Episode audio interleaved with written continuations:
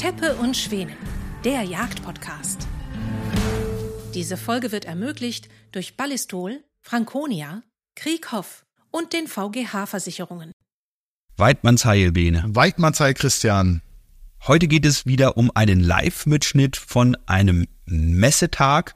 Dort hatten wir Experten auf der Bühne und die Tonqualität ist etwas anders als gewohnt hier aus dem Studio, aber die Inhalte sind so spannend, dass wir euch sie nicht vorenthalten wollen. Und deswegen wünschen wir euch jetzt ganz viel Spaß beim Zuhören. Horido und Weidmannsheil. Wir haben nämlich eine illustre Schar von jagenden Frauen und in der Mitte entsprechend eingerahmt den Präsidenten des Bayerischen Jagdverbandes. Ich fange mal hier zu meiner Linken an.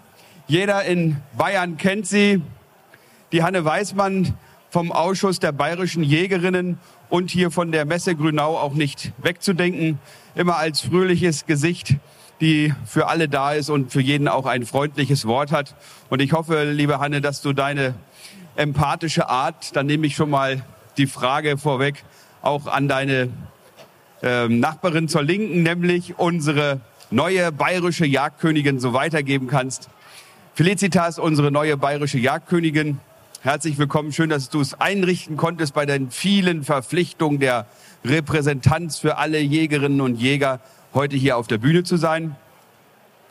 Und herzlichen Dank natürlich auch, lieber Ernst Weidenbusch, als Präsident des Bayerischen Jagdverbandes kümmert er sich um Wald und Wild. Gestern noch am Tegernsee eben den göttlichen Beistand erbittend auf der Hubertusmesse und jetzt schon wieder hier auf der Bühne. Aber ich kann mir schon vorstellen, an deiner Stelle neben den ganzen Damen zu sitzen, ist natürlich für dich auch was viel angenehmeres, als da draußen immer nur zu repräsentieren. Und wir haben Hanna Reuter. Hanna Reuter ist die Chefredakteurin der Verbandsjagdzeitschrift Jagd in Bayern. Großartige Journalistin, die großartige Artikel verfasst, aber auch von anderen dann Artikel in ihr Heft integriert. Hin und wieder darf ich dann auch mal dabei sein. Liebe Hanna, herzlichen Dank dafür. Und wir haben eine weitere Chefredakteurin neben Hanna sitzen, das ist Madeleine. Die Madeleine Lindhorst ist Chefredakteurin der Zeitschrift Jäger. Da hat sie auch ihre Groupies dabei. Und nein, die Zeitschrift wird nicht umbenannt in Jägerin, sondern sie bleibt die Zeitschrift Jäger, weil Madeleine dieses ganze Gendern und äh, Shishi und äh, irgendwie noch ein Sternchen und ein großes Binnen-I, gerade insbesondere bei der Jagd und im Übrigen auch kategorisch ablehnt. Sie steht ihren Mann, ohne dass sie dafür eine besondere Behandlung braucht.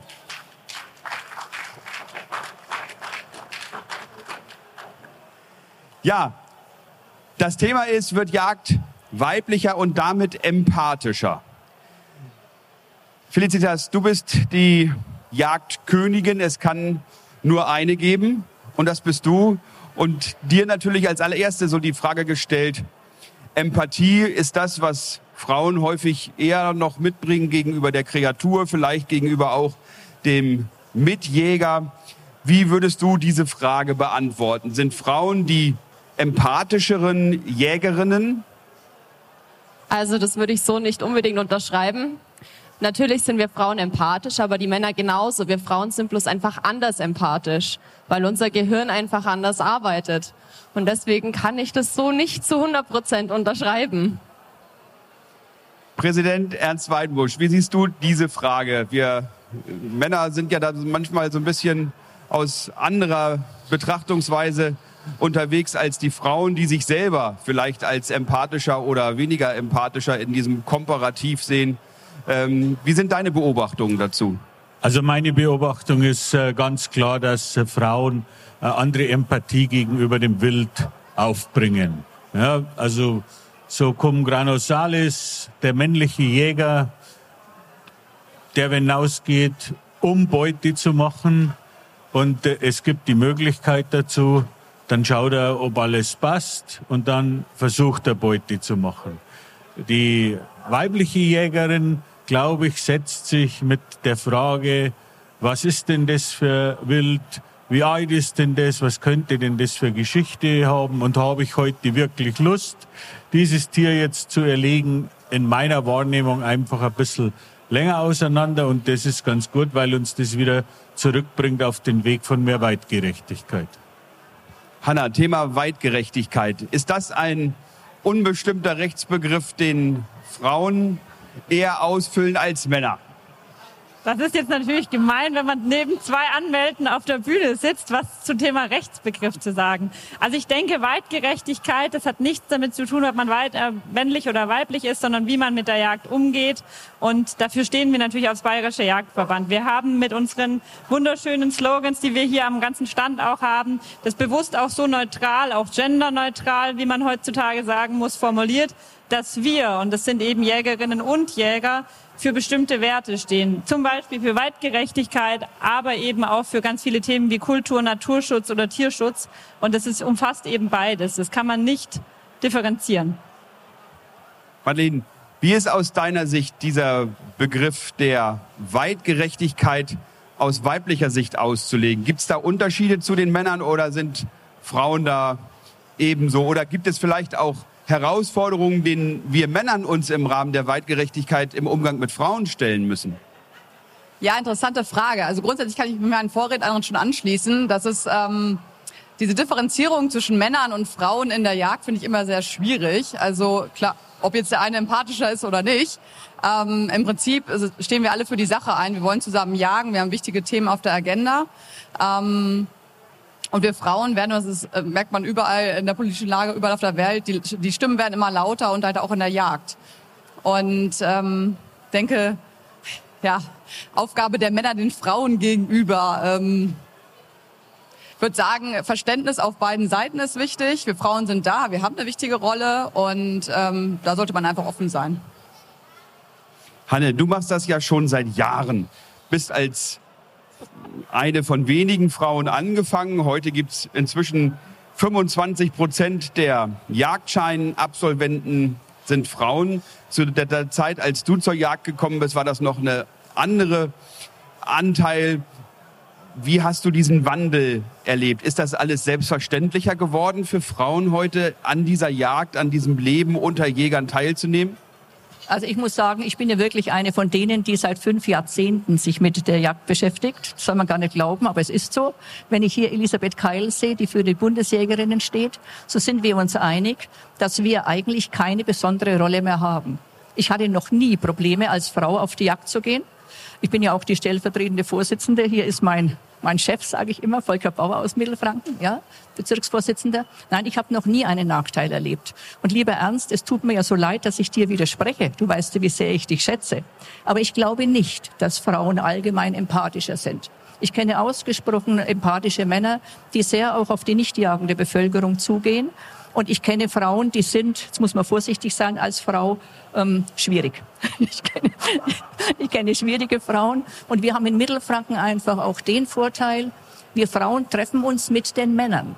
Ja, also wenn wir Fortbildungen machen, sind die Männer dabei. Und ich glaube, der Austausch, Sie haben es auch schon gesagt, untereinander ist wichtig. Und wenn wir überlegen, dass wir überhaupt nur ungefähr zweieinhalb Prozent der Bevölkerung in Bayern Jäger sind, dann wären wir doch dumm, wenn wir Frauen uns abspalten. Vielen Dank, Hanne. Ja, und du hast eben schon die großartige Elisabeth Keil genannt, auch eine der Pionieren bei den Jägerinnen. Also sie kam irgendwie gleich nach Artemis und äh, am den Amazonen zur Jagd. Und wir haben hier auf der Bühne auch schon das Vergnügen miteinander gehabt. Schön, dass du da bist, Elisabeth. Ich fange jetzt noch mal die Runde bei dir an. Willi, möchtest du jetzt in deiner Zeit in der Regentschaft als bayerische Jagdkönigin das Thema Frauen in der Jagd auch noch bekannter machen oder ist das für dich eigentlich völlig geschlechterneutral? Für mich ist es tatsächlich sehr geschlechterneutral, weil ich bin ja durch meine Mama, also auch eine Frau zur Jagd gekommen und zwar auch in einem Revier nur mit Männern und da wurde nie differenziert, ob einer Frau oder Mann ist da hat jeder genau gleich mitgeholfen. Und ich glaube, dass das einfach das Wichtige ist, dass die Kommunikation zwischeneinander und miteinander gut klappt und funktioniert. Und solange das da ist, brauchen wir da keine Differenzen machen. Lieber Ernst Weidenbusch, wir haben ja auf deine These der Bejahung äh, des empathischeren Jagens durch die Frauen gehört, dass Frauen genauso ihren Mann stehen und Männer genauso empathisch sind. Zeigt die Jagd vielleicht dadurch auch eine weibliche Seite, vielleicht eine empathischere Seite von uns Männern, die wir so im Alltag nicht präsentieren, dass wir gerade wenn wir jetzt einen Kids sehen und ähm, dort eben auch ja mitfühlen, wenn wir dieses Tier der Laufbahn entnehmen müssen, dass dort auch eine Seite von uns Männern angesprochen wird, die wir sonst im männlichen Umgang tagtäglich im raubeinigen Miteinander gar nicht zeigen könnten? Ja, sogar ganz sicher. Also mir, mir fällt da Geschichte ein aus eigentlich meinem ersten Jagdjahr. Ähm, wir haben da einen, einen, ja, Bayern sagt man, einen Waldmetzger, ja, der, die, der das Wild, das wir erlegen, vermarktet und äh, 17. Generation Jager. Und ich bin mit ihm dann ausgegangen und dann hat er gesagt, also er hat da einen Bock, auf den ist er jetzt schon 30 Mal angesetzt, weil der ist einfach schwierig, den erwischt er nicht. Und dann sitzen wir da so und dann kommt dieser Bock und er nimmt sein Drilling und er macht sie fertig und auf einmal tut er den Drilling wieder runter. Und dann sage ich, ja, was ist denn jetzt? Ja, sagt er, weißt da hinten in drei Kilometer Entfernung, da ist ja so ein Haus, das war jetzt aber leer gestanden und ich weiß jetzt nicht, ob das nicht wieder bewohnt ist und darum wollte ich nicht schießen. Und dann habe ich gesagt, das gibt's ja nicht, erzähl mir doch nicht so einen Krampf, was war denn jetzt? Ja, hat er gesagt, weißt, wie ich durchs Glasl geschaut hab, dann hat der gerade so ein Büschel gegessen und das hat er dann so hochgeworfen und hat er sich so gefreut am Leben und dann habe ich nicht erlegen mengen. Und das zeigt natürlich, wie das mit der Empathie ist und ich meine, bei einem Waldmetzger Zeit sowas doppelt.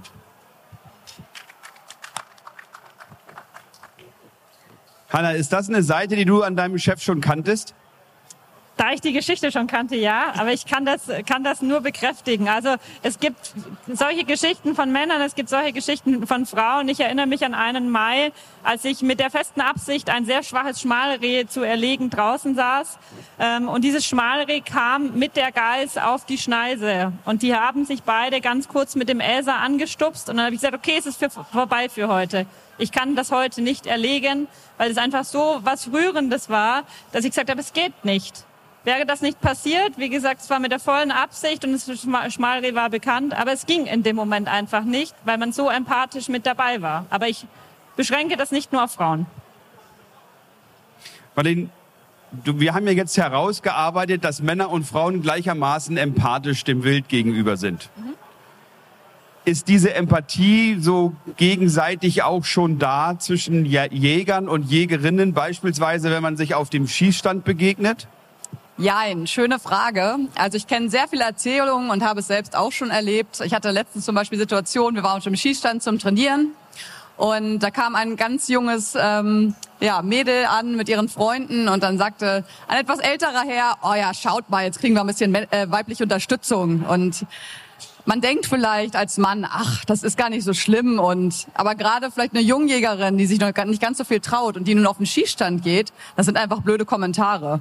Und da betone ich halt immer wieder, da einfach offen zu sein und da irgendwie ähm, keine Vorteile gegenüber Frauen zu haben oder gegenüber Männern statt und ich kenne es selber auch schon in meiner Anfangszeit, dass dann doch der eine oder andere dann nochmal sa besonders sagte, na ja, komm, die Flinte, die passt dir nicht und ich helfe dir mal und komm mal her.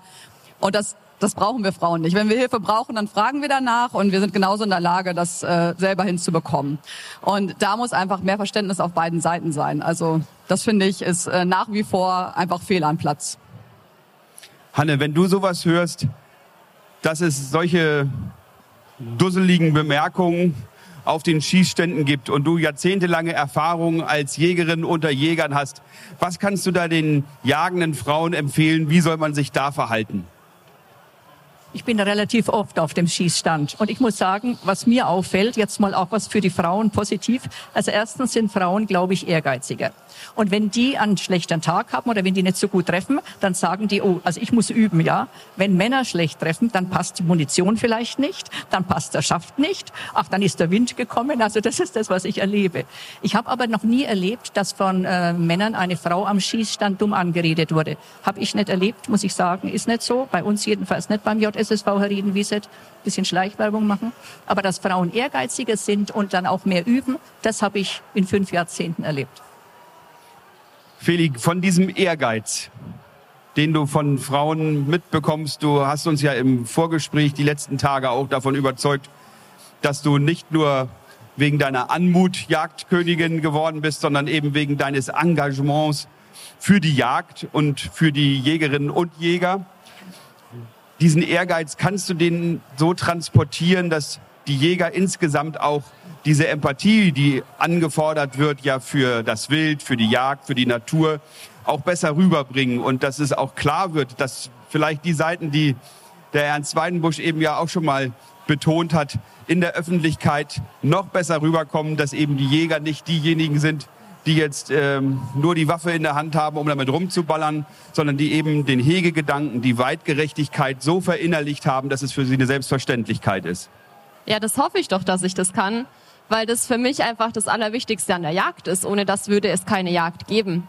Und solange die Jagd nicht weitgerecht ist, ist es nicht die Jagd, für die ich einstehen kann und möchte. Und genau deswegen mache ich das ja auch um den Menschen zu zeigen, was bedeutet es zu jagen, was steckt dahinter, wie viel Zeit, wie viel Liebe, wie viel Herzblut steckt von uns allen in der Jagd, in unserem Revier und in unserem Wild. Und genau das will ich ja nach außen transportieren. Prima, herzlichen Dank. Ich finde, das ist ein großartiges Schlusswort. Und wir haben heute gehört, dass Männer und Frauen gleichermaßen empathisch sind, dass es aber unser gemeinsamer Auftrag bleibt, genau das auch dem Wild gegenüber uns Jägern untereinander, aber auch nach außen in der Öffentlichkeit weiterhin so zu zeigen, dass wir eben nicht die raubeinigen Abenteurer sind, die unbedingt Beute machen müssen, sondern die aus Liebe zur Natur und aus Liebe zum Wild dem Weitwerk nachgehen. Herzlichen Dank, dass du, lieber Ernst, und dass ihr, liebe Jägerinnen, hier auf der Bühne gewesen seid. Vielen, vielen Dank. Mit euch als Repräsentantinnen und Repräsentant der Jagd wird einem nicht bange um die Zukunft der Jagd genügt das, was wir an Jagdausbildung haben, den Standards, um Jäger auszubilden, die den vielen rechtlichen Voraussetzungen und Gegebenheiten standhalten können. Und ich freue mich ja, dass wir nicht nur Kompetenz hier oben auf der Bühne versammelt haben in Gestalt des Präsidenten des Bayerischen Jagdverbandes und in Gestalt von Benedikt Schwenen, sondern dass wir auch im Auditorium viele Männer und Frauen haben, die mit Jagdausbildung viele Erfahrungen haben und tatsächlich täglich damit zu tun haben. Da nehmen wir natürlich keine Rücksicht drauf, sondern wir wollen heute ganz offen reden und auch die Herausforderungen ansprechen. Und derjenige, der tagtäglich diese Herausforderungen als allererster sieht, ist natürlich der Präsident des Bayerischen Jagdverbandes, der diesen Jägern und Jägerinnen, die neu dazukommen, natürlich auch der Präsident sein will und dann an der einen oder anderen Stelle merkt, wo es vielleicht noch hapert, wo man in der Ausbildung besser vorangehen kann, der aber auch Präsident eines Verbandes ist, das der über 180 Jagdausbildungsstätten insgesamt in seinen Kreisgruppen vertreten hat. Und ich glaube, dafür genau der berufene Mund ist, heute mal zu sagen, wo wir insgesamt als Jäger, als Branche noch mehr machen müssen als bisher. Ernst Weidenbusch, herzlich willkommen. Vielen Dank, dass du dabei bist. Und wir freuen uns auf deine Worte, die diese Frage hoffentlich beantworten können. Ja, also es ist halt so, wir wollen als Bayerns Jäger Mittelpunkt der Gesellschaft stehen, als die Experten für Natur. Und äh, das kann man nur, wenn man es auch ist. Und deswegen äh, gehört neben dem, was wir jagdlich machen, natürlich der Tierschutz, der Naturschutz in allererster Linie zu dem, wo wir ausbilden müssen. Und äh, die Pandemie hat uns gezeigt, dass das immer nur in Ergänzung durch die Praxis funktioniert. Die Probleme, die wir teilweise hatten, haben daher gerührt, dass die Leute zu wenig draußen waren, zu wenig praktische Erfahrungen gesammelt haben und daran arbeiten wir. Und äh, ich denke, wir werden da am Ende erfolgreich sein. Du hast es gerade angesprochen, das Thema praktische Erfahrungen. Ich gehe mal ein bisschen beiseite, damit wir keine Rückkopplung haben. Setze ich mich mal ein bisschen abseits das wird ja landläufig kritisiert, dass man sagt, in diesen Kurzausbildungen gibt es zu wenig Praxis. Aber ich hatte mich vorhin mit meinem Kollegen Sören Kurz mal darüber unterhalten. Es sind ja auch viele theoretische Dinge, gerade im Waffenrecht oder in der Waffenhandhabung oder eben auch im Tierschutzrecht. Da gestern haben wir hier mit den Wildsommeliers von der Fleischerendung Augsburg gesprochen über die hervorragenden Möglichkeiten der Wildbrett Veredelung, Verarbeitung Gerd Springer ist auch heute da, der den Leuten dieses Thema auch näher bringt, auch in Seminaren nach dem Jagdschein. Gibt es da Dinge, die vielleicht auch in der Ausbildung künftig noch mehr beleuchtet werden müssten oder wo es auch tatsächlich schon so beabsichtigt ist, dieses Thema in den Fokus zu rücken? Ja, gut, wir haben natürlich rechtliche Grenzen, an die müssen wir uns halten. Wenn, wenn ich mir was wünschen darf als Präsident, dann äh, hätte ich natürlich gern, dass derjenige, der Jäger werden will, im Rahmen der Ausbildung begleitet von einem Jagdausübungsberechtigten tatsächlich einmal erlegen darf. Ja, damit er diese Situation, jetzt geht es wirklich um die Erlegung eines Tieres, jetzt pumpert mein Herz ganz anders, jetzt pumpt das Adrenalin ganz anders mit jemandem, der lebt, der dafür die Erfahrung und das Können hat und nicht nachher allein, weil ihm die UJB einen Jagdschein ausgestellt hat. Aber das beschreibt natürlich schon, worum es geht. Wir müssen uns überlegen, welche jagdlichen Situationen treten auf, welche Situationen treten in einem Revier auf, mit wem muss ich mich absprechen, von wem brauche ich welche Informationen, damit meine Planung passt. Und das müssen wir im Rahmen der Ausbildung wirklich praktisch vermitteln, damit es dann nachher funktioniert. Bene, du hast ja jetzt mal einen ganz neuen Vorschlag gehört vom Präsidenten, dass man also Jungjäger in Begleitung von Altjägern schon mal auch vor der Prüfung eine tatsächliche Jagdsituation geben kann. Wir kennen das ja von, dem, ähm, von der Ausbildung. Fischer. Bei den Fischern kennen wir das. Natürlich, jeder von uns hat als Kind ja schon geangelt, bevor er, lange bevor er einen Angelschein hatte. Oder eben auch vom Autofahren oder von anderen Dingen. Bei den Jägern ist es ja so, wer dort als Jungjäger ohne Jagdschein ein Stück erlegt, wird nie einen Jagdschein bekommen, weil er nämlich dann die jagdliche Zuverlässigkeit nicht mehr besitzt und auch derjenige, der ihm die Waffe für diesen Moment zur Verfügung stellt, ganz genauso wenig. Kann das eine Möglichkeit sein, der Jagdausbildung noch mehr Praxis an die Hand zu geben? Ähm, ja, ich glaube tatsächlich, dass das eine sehr gute Idee ist. Das, was ähm, wir vorher in bilateralen Gesprächen schon mal angesprochen haben, ähm, war ja tatsächlich die Frage, ähm, ob man nach drei Jahren Jagdschein tatsächlich jagdpachtfähig sein kann. Und das schlägt eigentlich genau in die gleiche Kerbe wie äh, das, was mein Vorredner gesagt hat. Denn ähm, ich glaube tatsächlich, wir müssen grundsätzlich unterscheiden, ähm, ist man ein Jagdscheininhaber oder eine Jägerin. Ja? Man kriegt mit der abgelegten Jagdscheinprüfung meiner Meinung nach übrigens vollkommen egal, ob nach zwei, drei oder nach zwei, drei Wochen oder nach neun Monaten.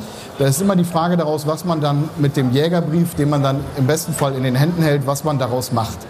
Sucht man sich jemanden, einen Revierpächter, einen erfahrenen Jäger, wie auch immer, der einen so ein bisschen an die Hand nimmt und dem tatsächlich dann zeigt, wie es draußen funktioniert, ähm, dann finde ich das sehr gut. Bezüglich dieser Jagdpachtfähigkeit ist es ja tatsächlich so, ich habe jetzt in zwei Wochen meinen Jagdschein erhalten, hatte davor noch nie mit der Jagd zu tun, ähm, bekomme einen Begehungsschein in einem großen Landesforstbetrieb und darf nach drei Jahren ein Niederwildrevier pachten und soll dort einen gesunden Wildbestand hegen.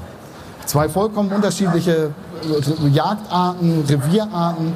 Und da stelle ich die Frage, ob das noch zeitgemäß tatsächlich ist. Und das kritisiere ich an der einen oder anderen Stelle. Ich möchte ganz kurz noch was ähm, zu diesen Crashkursen sagen, wie sie ja ähm, leider ähm, minder wertschätzend äh, betitelt werden, was ich traurig finde, denn es gibt wirklich sehr viele private ähm, Jagdschulen auch, die das sehr, sehr gut machen. Und ich habe ähm, damals mal einen Artikel über eine private Jagdschule geschrieben, die eben auch zwei- und dreiwöchige Kurse anbietet.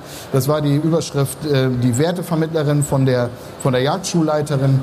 Und ich habe natürlich, wie ein anständiger Journalist das macht, mir das angeguckt, wie dort ausgebildet wird. Und es ist tatsächlich so, dass auch in einem zwei- und drei Wochen Kurs die Grundzüge der Weitgerechtigkeit und das Verständnis für die Natur, das Große und Ganze in der Theorie beigebracht werden kann und eben diese Werte vermittelt werden können.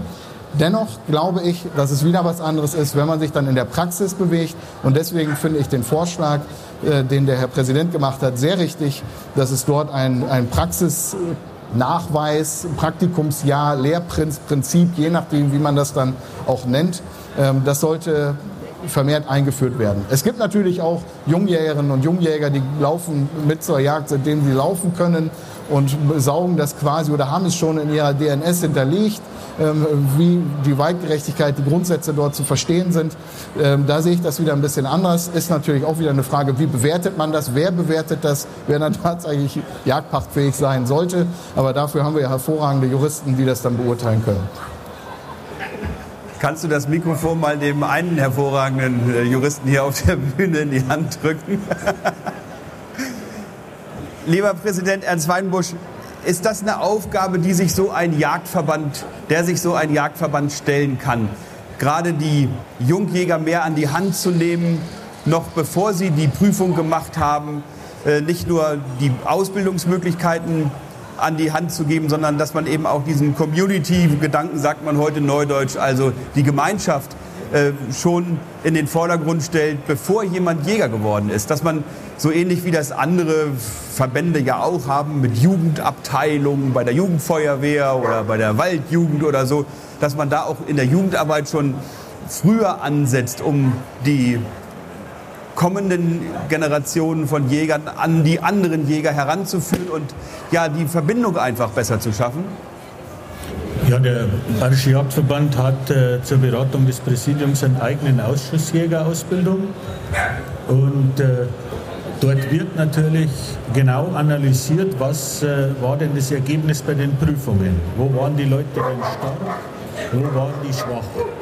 Und daraus entwickeln wir Lösungsmöglichkeiten und äh, diskutieren die dann mit der Prüfungsbehörde weil natürlich die Frage auch ist, was ist Prüfungsstoff, was ist nicht Prüfungsstoff und wie gesagt, was darf vorher schon passieren. Im Moment äh, darf der Jagdauszubildende über die WBK eine Flinte erwerben, mit der auch trainieren. Und äh, für uns ist halt die Frage, darf er in Zukunft tatsächlich einmal, einmal erlegen, wie wir das bei der Fischerei haben. Ja, denn äh, ich persönlich muss sagen, wenn jemand dann wirklich oben selber ansprechen muss, selber entscheiden will, muss, will ich erlegen, dann den richtigen Moment wählt und dann, wenn alles geklappt hat, runtergeht und aufbricht, ja, dann weiß der jedenfalls für diese Abfolge sein Leben lang erstens, wie es geht und zweitens gegebenenfalls auch, wie es nicht geht. Und äh, ja, wir haben, muss man sagen, festgestellt, natürlich gibt es Bereiche, die kann man online vermitteln, aber es gibt viele, die gehen nicht. Da musst du die Dinge anfassen, die Haptik spüren, da musst du die Möglichkeit haben, Rückfragen zu stellen und äh, das ist wichtig. Äh, ich selber hab, kenne einen dieser Kurzkurse, wo ich sagen muss, Wahnsinn, ähm, übersetzt, man fährt ans Ende der Welt, wo es keine Ablenkung gibt, ist drei Wochen da, hat von 8 Uhr bis 18 Uhr theoretischen Unterricht, darf Abendessen und danach ist man bis 22.30 Uhr draußen, simuliert ohne Waffen Treibjagden, unterschiedliche Treibjagdsituationen, Drückjagden, Ansätze, alles ohne Waffen, damit die Leute wissen, was war. Ähm, das ist ein Ansatz, zu dem kann man schon auch aufschauen. Und ist das das Niveau, was wir insgesamt in Deutschland haben, oder sind das so Peaks, die aus der gesamten Jagdausbildung herausgucken? Ist da vielleicht noch mehr Bedarf an Einheitlichkeit, dass man ähm, dieses, dieses Thema Jagdausbildung ist ja bundesrechtlich nicht geregelt, sondern eben in den verschiedenen Landesjagdgesetzen auch unterschiedlich geregelt mit den Anforderungen. Ich hatte mir mal letztes Jahr Gedanken gemacht, ob es nicht auch einer bundesrechtlichen äh, Regelung bedürfe schon aus verfassungsgebenden Gründen. Das könnte auch am Ende habe ich so hergeleitet, dass es eigentlich eine bundesrechtliche Aufgabe sein könnte. Da bin ich natürlich in Bayern sicherlich mit einer Mindermeinung vertreten, weil die Bayern da ja immer ähm, nicht nur, weil sie es gerne wollen, sondern weil sie es den anderen dann auch als bessere vormachen, ähm, dann auch auf ihre Eigenständigkeit bezogen sind. Aber könnte man über die rechtlichen Vorgaben der Jagdausbildung, dass man sie insgesamt genauer definiert und auch die Ergebnisse, ähm, besser hinbekommen. Ich will noch mal ein kurzes Beispiel geben. Es gibt also Jungjägerinnen und Jungjäger, die sagen, was muss ich denn am Ende bestehen und was ist denn überhaupt gar nicht wichtig und konzentrieren sich, wir kennen das von den Juristen auch, konzentrieren sich nur auf die Dickschiffe, also das, was sie wirklich brauchen, um es um zu bestehen. Und da gibt es leider bei euch auch in den Jagdschulen ja einige, die sagen, auch ihr müsst nur das lernen, um das hier zu bestehen. Aber das, worauf es uns auch ankommt, auf Weitgerechtigkeit, auf Wildbrettversorgung etc., das ist dann nicht immer bei diesen Fächern dabei. Wie kann man das hinbekommen, dass wirklich so ein, ein Jäger, eine Jägerin geschaffen wird, wie wir ihn auch in der Öffentlichkeitsarbeit benötigen? Also erste Frage, das ist nicht der Durchschnitt der Jagdausbildung in Bayern, was ich vorher beschrieben habe. Das ist noch nicht mal der Peak, das ist die Spitze der Injektionsnadel. Also das ist wirklich die positive Ausnahme. Zweite Frage ist ganz schwierig.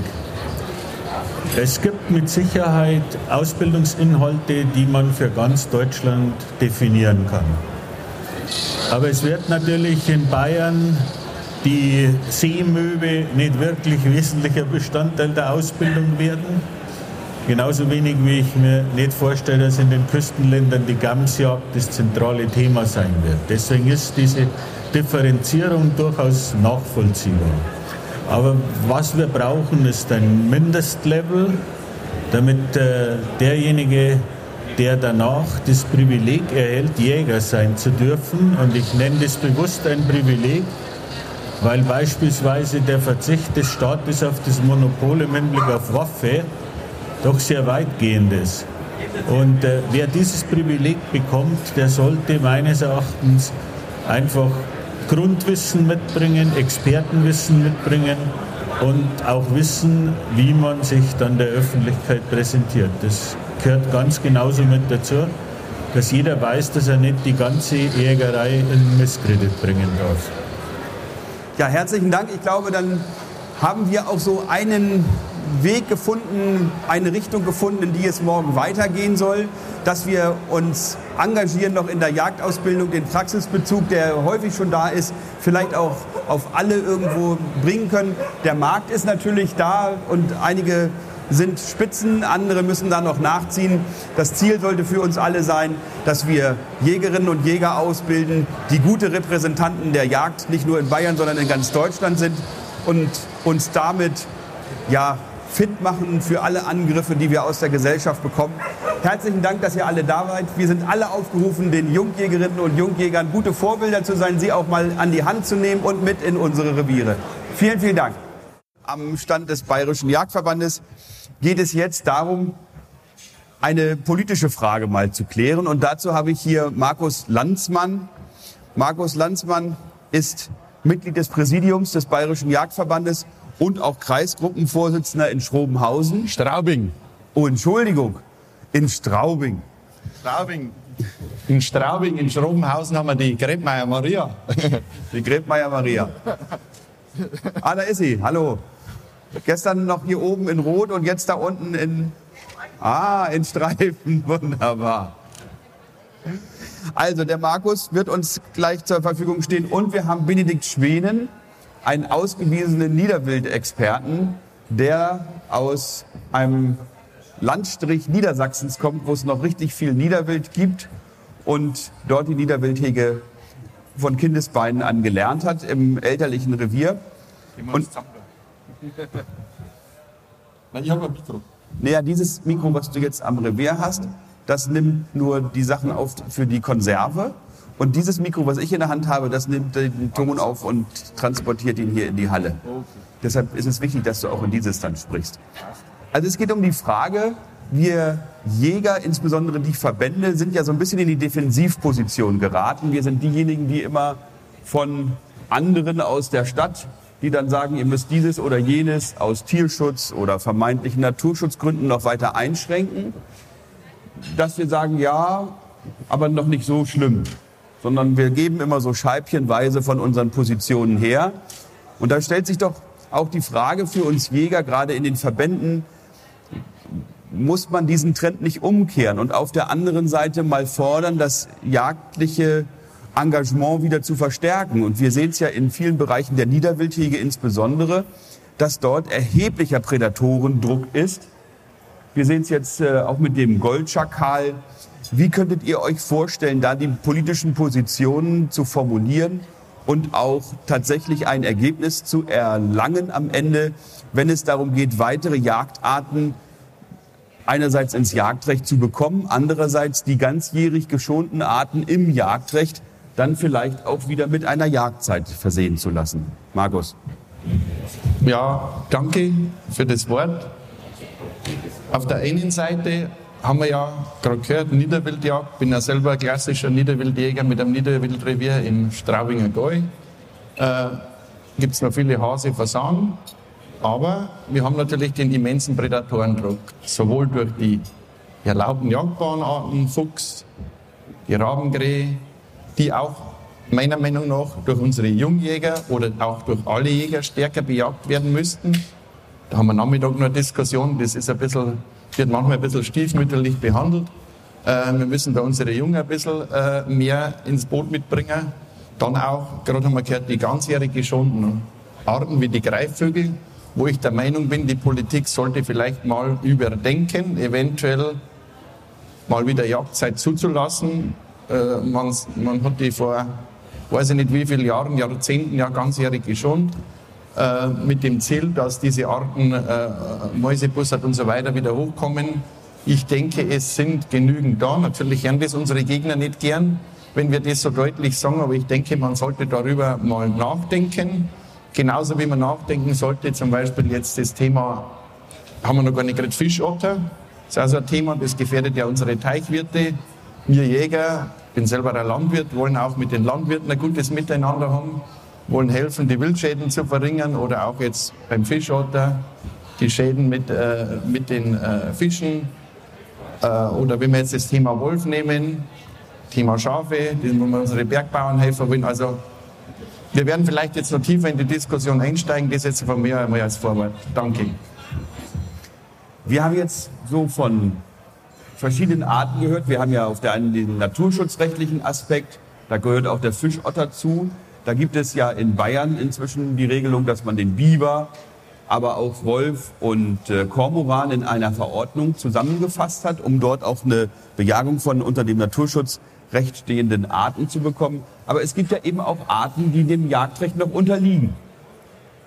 Wie siehst du das? Welche Auswirkungen hat diese Nichtbejagung der letzten 20, 30 Jahre?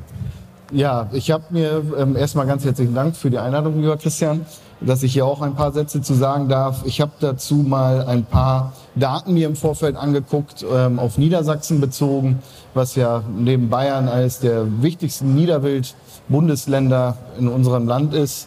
Ähm, es ist tatsächlich so, wenn man sich die Streckenstatistik anguckt, dass der durchschnittliche niedersächsische Jäger bzw. niedersächsische Jägerin im Jahr 1,2 Füchse erlegt.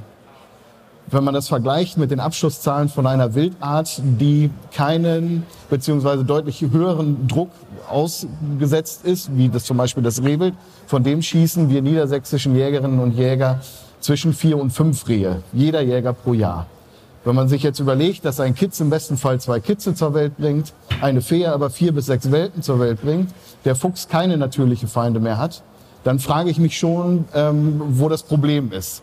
Und dieses Problem ähm, ist da und da müssen wir gerade beim Fuchs, aber auch wie du schon sagtest, bei anderen invasiven Arten wie Marderhund, Waschbär, Nutria zähle ich auch dazu, ist jetzt keine, keine, kein Prädator, aber muss ebenso scharf bejagt werden. Ähm, wir müssen die Anreize schaffen, beziehungsweise wir müssen es noch tiefer in der Jägerschaft verankern, dass die Prädatorenbejagung extremst wichtig ist, wenn wir unsere äh, Kulturlandschaft, die zum Teil sehr intensiv genutzt wird, mit dem Artenvielfalt erhalten wollen.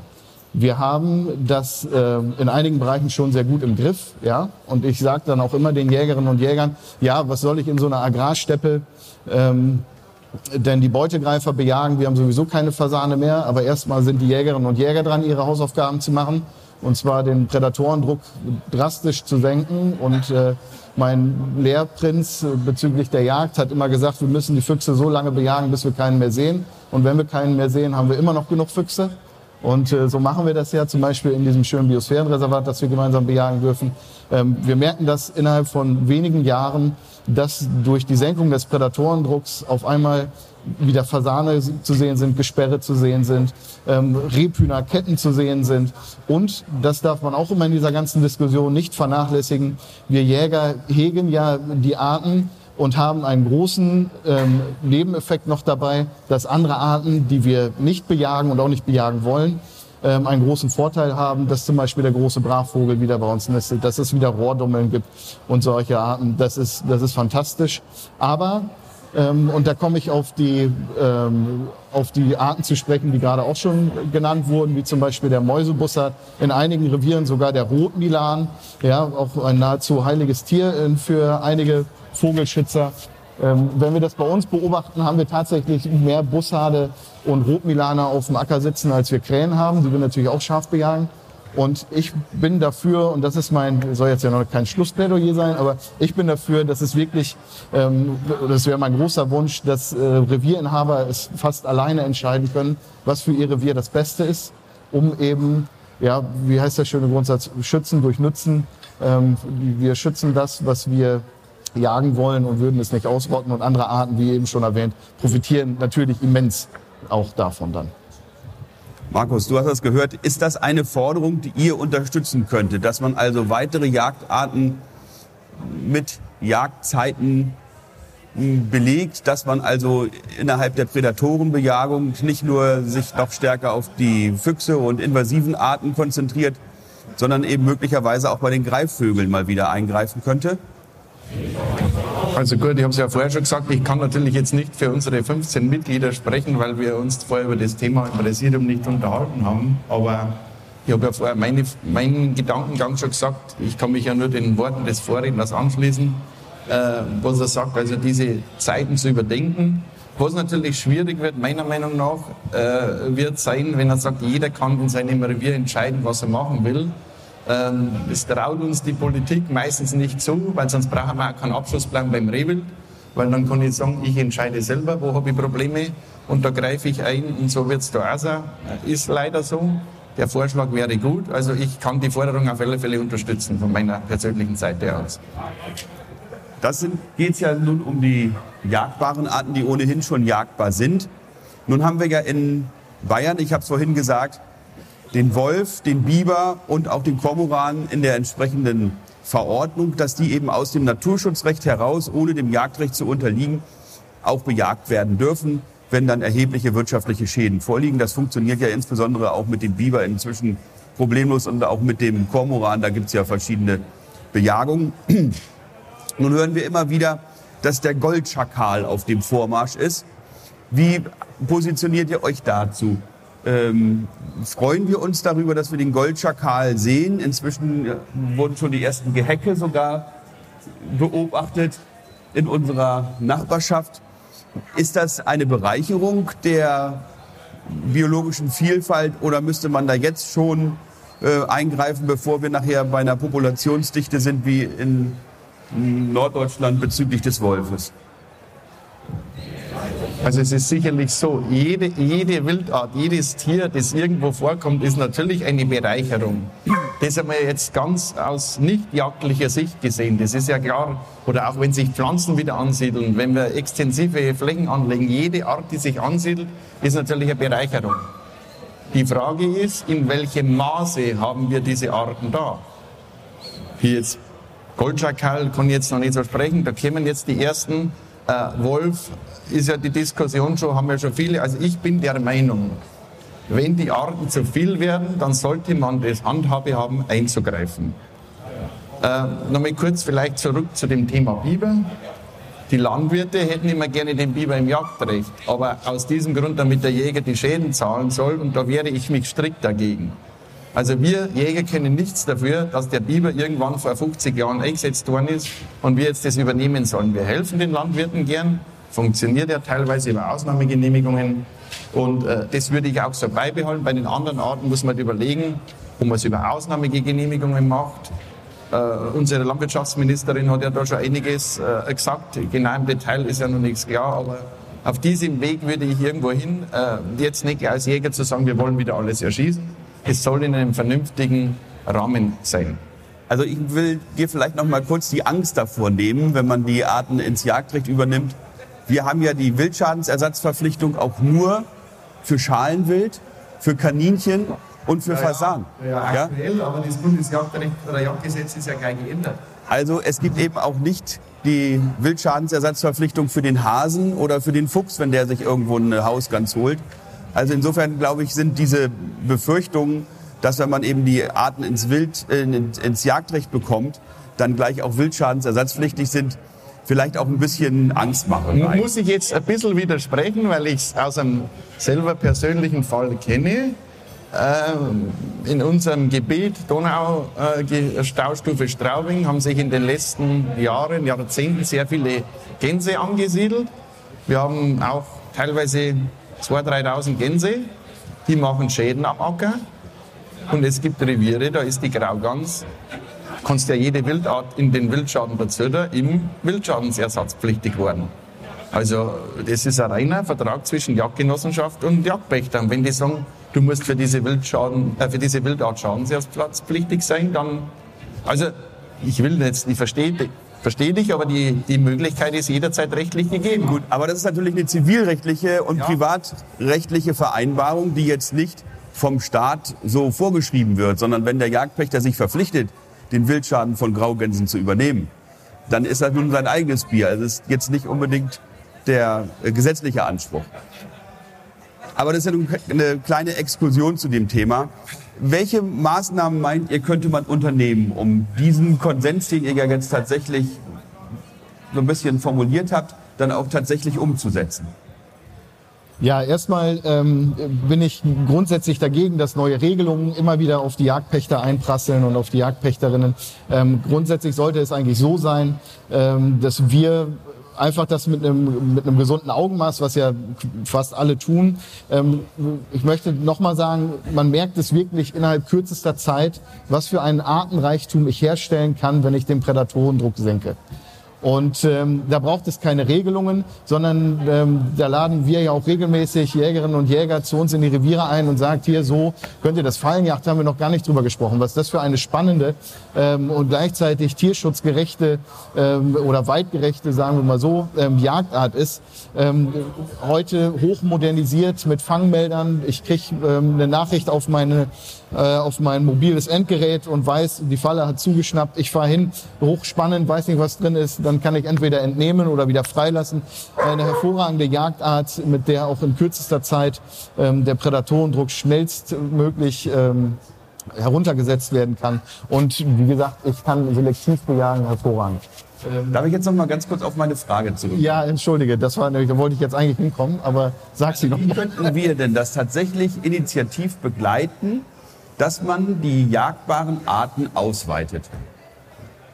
Ja, also ich würde tatsächlich, das ähm, gibt es in einigen Landesjagdverbänden, ich sage ganz bewusst nicht in allen Landesjagdverbänden, aber in einigen Jagdverbänden ähm, müssen wir dahin kommen, aus dieser äh, aus diesem Reagieren herauszukommen, sondern mehr agieren. Wir müssen auf die Leute zugehen und sagen, hier, wir haben das und das Problem, das ist ein Mäusebussard, da sagen sowieso alle schon immer, puh, ja, schwierig geschützte Art oder dem Jagdrecht unterliegende, aber ganzjährig geschonte Art, je nach Bundesland, wie es dann, dann dort ist. Wir müssen eben ähm, wir haben die Kompetenz, mehr als alle anderen ähm, Naturschützer, die auf dem Papier dort zu finden sind, um dort ähm, wirklich Kampagnen zu fahren, um auf diese Problematik in einigen, ich sage ja gar nicht mal allen, ähm, je nach wie die das dann schaffen, ist eine andere Frage, aber äh, um äh, für dieses Thema zu sensibilisieren. Ähm, sprechen wir jetzt von dem Top-Predator Wolf, ist das natürlich extrem schwer. Ja, wenn es Naturschutzverbände gibt, ähm, die sich als solche bezeichnen, die äh, Patenschaften verkaufen für ein wildlebendes Tier, wird es in der öffentlichen Diskussion ähm, schwer, eine gesellschaftliche Akzeptanz dafür zu erzeugen, dass wir den Wolf jetzt wieder bejagen müssen. Dass wir ihn bejagen müssen, steht ja vollkommen außer Frage. Da sind sich die Wildbiologen, die tatsächlich mal eine, eine Universität von innen gesehen haben oder sich auch mit den Leuten draußen unterhalten, vollkommen von überzeugt, dass diese Tierart längst einen, ähm, wie sagt man so schön nach EU-Recht, äh, den Erhaltungs äh, äh, erreicht hat. Und ähm, wir haben in Niedersachsen beispielsweise mehr Wölfe als in, in ganz Skandinavien. Das kann man sich überhaupt nicht vorstellen. Auf so einer kleinen Fläche, die eben auch von Offenlandarten und sowas leben muss, beziehungsweise diese auch erhalten soll. Ähm, das braucht eine gewisse Zeit. Wir können jetzt nicht heute eine Kampagne starten und wir sind uns sicher, dass wir nächste Woche ähm, den Bussard oder den, den Wolf äh, regulär bejagen können. Das braucht einen langen Atem, aber wenn wir da jetzt nicht mit anfangen, dann dauert es umso länger, bis wir diese Akzeptanz in der Gesellschaft wieder haben, um eben dort die Top-Experten äh, bezüglich wildbiologischen Fragen und ähm, Wildtiermanagement, ein furchtbares Wort, äh, wie ich finde. Aber äh, so ist es nun mal in der öffentlichen Diskussion immer wieder häufiger genannt. Da müssen wir wieder die Experten sein. Wie gesagt, in einigen Landesjagdverbänden klappt das hervorragend, in anderen wiederum gar nicht. Und da müssen wir äh, hinkommen, um eben kampagnenstark äh, zu reagieren und nicht ständig äh, zu agieren und nicht ständig reagieren zu müssen. Markus, siehst du das auch so für den Bayerischen Jagdverband oder eben für dich als Kreisgruppenvorsitzender oder auch als jagender Landwirt? dass die Jäger da insgesamt offensiver werden müssen? Also ich gebe meinem Vorredner zu 100 Prozent recht. Natürlich ist es schwierig. Schwierig ist es, diese Akzeptanz in der Gesellschaft wieder zu bekommen. Das ist unser Problem. Wir auch als Bayerischer Jagdverband wollen natürlich diese Kampagnen starten, wollen dahin die Jagd wieder in die Mitte der Gesellschaft bringen. Aber es gibt halt leider das Aber, unsere Gesellschaft wandelt sich und wir werden den Wandel nicht aufhalten können. Wir können immer nur versuchen, dagegen zu steuern, uns zu präsentieren. Wir sollten natürlich nicht immer hinterherlaufen, das ist klar, weil wer hinterherläuft, der hat schon verloren. Äh, das wird eine große Mammutaufgabe werden und äh, dann auch den Leuten draußen, ich sage jetzt einmal der normalen Bevölkerung, darzulegen, warum muss der Jäger, soll der Jäger wieder den Wolf bejagen. In der Regel sind ja die Landwirte und die Jäger einig. Beim Rehwild manchmal vielleicht auch nicht so, aber jetzt sage ich mal auf diese Wildarten gesehen. Und da müssen wir versuchen hinzukommen. Und das ist ein ganz dickes Brett, das wir bohren müssen. Und da müssen natürlich auch die Verbände, die Landesjagdverbände angeschrieben. Ähm, dort in Niedersachsen haben wir ja erst jetzt Wahlen gehabt. Äh, natürlich hängt das auch ein bisschen immer von der politischen Konstellation in dem jeweiligen Bundesland ab. Ich traue mir jetzt zu sagen, in Bayern ist das vielleicht mit der derzeitigen Koalition äh, leichter zu machen wie mit Rot-Grün. Äh, muss man auch mal ganz klar ansprechen, aber ist jetzt wurscht. Manche sagen, gehen auch über das Bundes recht. Äh, die Ampel im Bund gehört ist, denke ich, uns in den Jägern auch nicht unbedingt so gesonnen. Ähm, aber wie gesagt, es ist ein dickes Brett, das es zu bohren gilt und da müssen wir auf alle Fälle auch von Verbandsseite dranbleiben. Also wie gesagt, diese Forderung, was gemacht werden sollte, müsste, unterstütze ich auf alle Fälle. Ja, lieber Markus, das äh, hören sicherlich eure Verbandsmitglieder gerne. Und ähm, ich wünsche euch von hier aus einen scharfen Bohrer beim Bohren der dicken Bretter, damit ihr sie dann auch wirklich durchbekommt. Viel Erfolg dabei, die Positionen und äh, letzten Endes ja auch die Rechte der Nicht-Prädatoren, nämlich der Beute, die wir ja aber auch gerne nachhaltig nutzen wollen für unsere Küche, so wahrzunehmen, dass Jagd nachhaltig morgen noch möglich ist und dass wir gemeinsam eben auch mit Wildbrit viel Freude haben. Herzlichen Dank, dass ihr beide hier gewesen seid. Dankeschön. Herzlichen Dank. Danke.